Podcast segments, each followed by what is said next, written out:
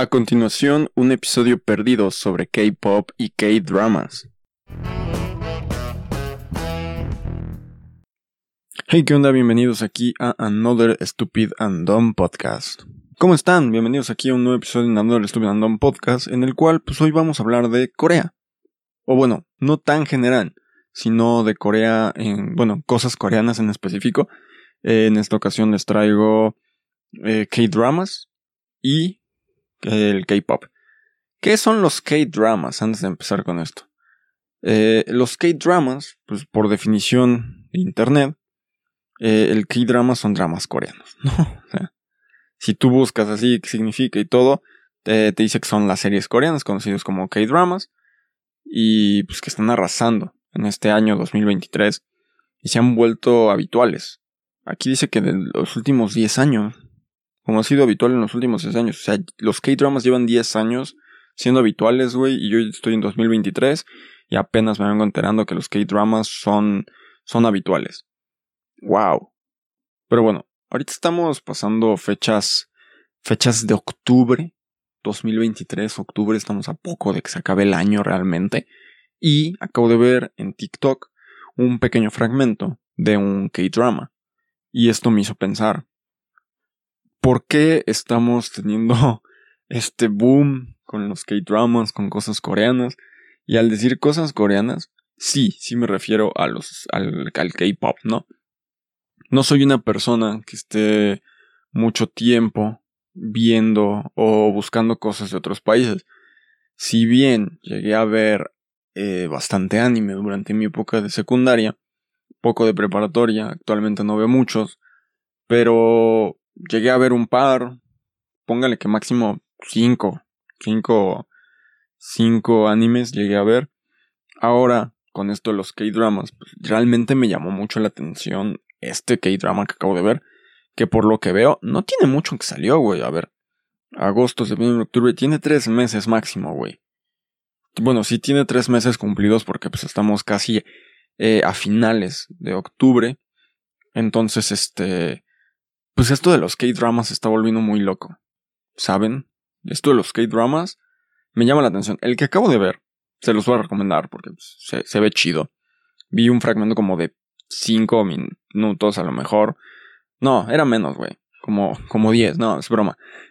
es broma. Eh, fue un fragmento como de 3 minutos máximo. Eh, se llama King the Land. No entendí mucho. Solo sé que es un chavo que es como que eh, llegan, es, rico, güey, empieza a trabajar en una empresa, pero pues resulta que él es el dueño de la empresa, algo así, güey.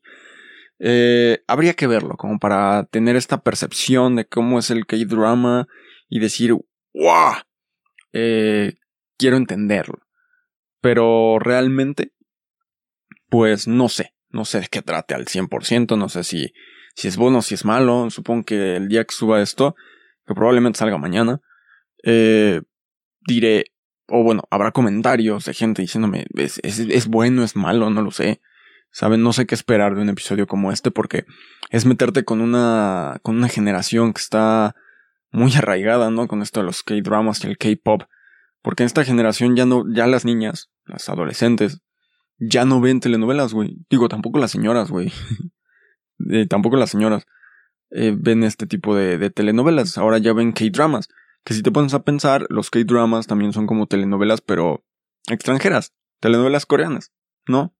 Creo que es una de las cosas que podríamos nombrar. A pesar de que las denominan como series en internet, creo que las podríamos también encasillar en esto de telenovelas, ¿no? O bueno, es que la diferencia entre una telenovela y una serie creo que es la, eh, la duración, o sea, los episodios. ¿Sabes? Hay muchos episodios en una telenovela y una serie son eh, relativamente pocos a comparación de la telenovela. Pero creo que sí la podríamos denominar también como una telenovela. Y, te pone a pensar, ¿sabes? En esto también de, telenovelas extranjeras. Que, por ejemplo, si nos situamos en 2018, cinco años atrás, ya tan rápido cinco años, póngale, eh, tus tías, tus tías veían telenovelas turcas, telenovelas indias, ¿no? Entonces, eh, bueno, no las veían, pero como que empezaban, ¿no? Yo notaba que empezaba este boom de ese tipo de telenovelas en esa época. Pero quizás igual que los K-dramas, esas telenovelas ya tienen años saliendo. Digo, o sea, en sus respectivos países probablemente sean eh, muchas más, mucho más conocidas, perdón, pero yo no noto ese tipo de cosas, ¿sabes? No lo había notado de esa forma, pero quizás sí debería de haberlo notado de esa forma, o, o no era como que, bueno, tampoco nunca ha sido como un tema que me llame mucho la atención las telenovelas, pero en este caso los K-dramas, o sea, se ven chidos. Hay algunos que sí se ven como de que sus escenas así como en super cámara lenta, güey, la, y la fregada. Y se ve, ay, güey, casi me muero aquí en el episodio, casi me ahogo. Eh, y se ve cool, se ve cool, o sea, sinceramente lo que vi se veía cool. No, no tengo, no tengo queja a lo que vi, realmente les digo, tengo que ver el K-drama como para yo decir, hey, alto ahí. Esto está raro, güey. Pero hasta que no lo vea no tengo una opinión pues certera de si el K-drama es bueno, el K-drama es malo. En cuanto al K-pop, eh, me gusta. BTS tiene buenas canciones, es lo único que puedo decir. Me gustan dos, dos, tres canciones, güey. Tampoco es como que, guay, güey, esté súper clavado y metido como las generaciones ahorita, ¿no? Que, que les digo, están creciendo viendo este tipo de cosas y oyendo este tipo de cosas, pues gracias a que eh, plataformas como Netflix, Amazon Prime, eh, Spotify, Apple Podcasts, Apple Podcasts, Apple Music, perdón. Estoy pensando también en lo que, que esto es un podcast, güey. Eh, Apple Music, pues te van a traer este tipo de, de, de cosas, güey. Que son, pues básicamente, lo, pues una globalización, güey, de, de entretenimiento. O sea, te están trayendo cosas de otros lugares, pues para que tú también te puedas ir metiendo y te globalices en estos medios. Wow. Eh, ya saqué cosas así muy, muy de clase, ¿no? De, de comunicación. Porque, a ver, también, jalando cosas de clases en comunicación. Tuve, una maestra que en, la universidad, que una vez nos contaba que su, familia está viendo también muchos, muchos K-dramas. Y estos K-dramas, pues les gustan, güey. O sea, y, ya, eh, dicho y hecho ya nos lo dijo.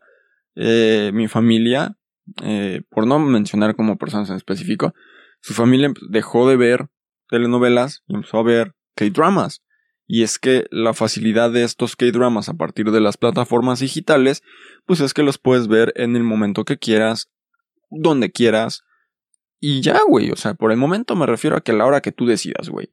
No tienes que tener o poner la televisión a una cierta hora específica como para ver el episodio, güey. No. Y no pasa nada si no lo ves hoy, güey. Porque Netflix no va a recorrer el episodio, güey. Ya no viste el episodio pasado. Y, ya te perdiste dos, tres cosas, güey. Y ya no sabes qué pasó con esta persona, con esta persona o con este personaje. No. O sea, tú lo puedes poner a la hora que tú quieras, güey. A la hora que, que se te antoje. Entonces es más sencillo para la gente ver este tipo de programas y contenidos gracias a esa forma de, de, de entretenimiento.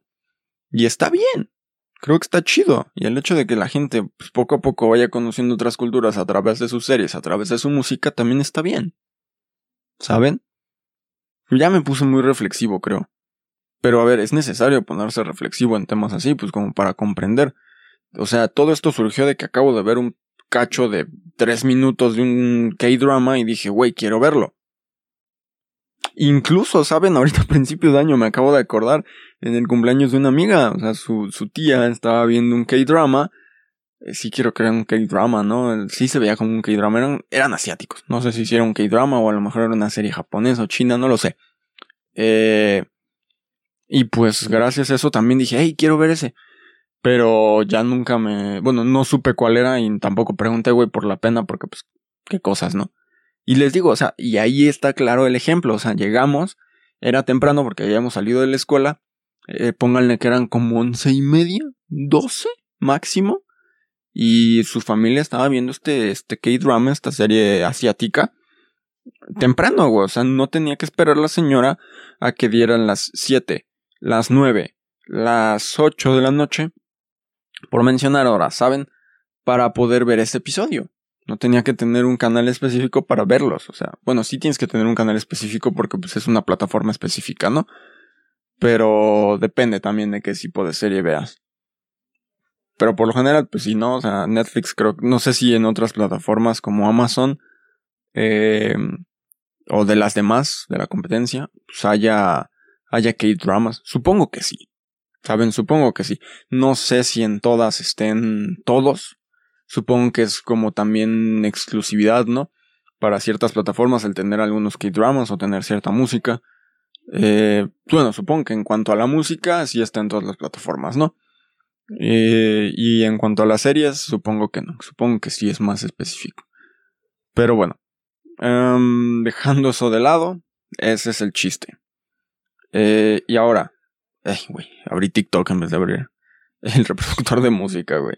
Para decirles que pues de todo esto, de toda esta reflexión, pues la recomendación musical tiene que ser coreana, güey, ¿sabes?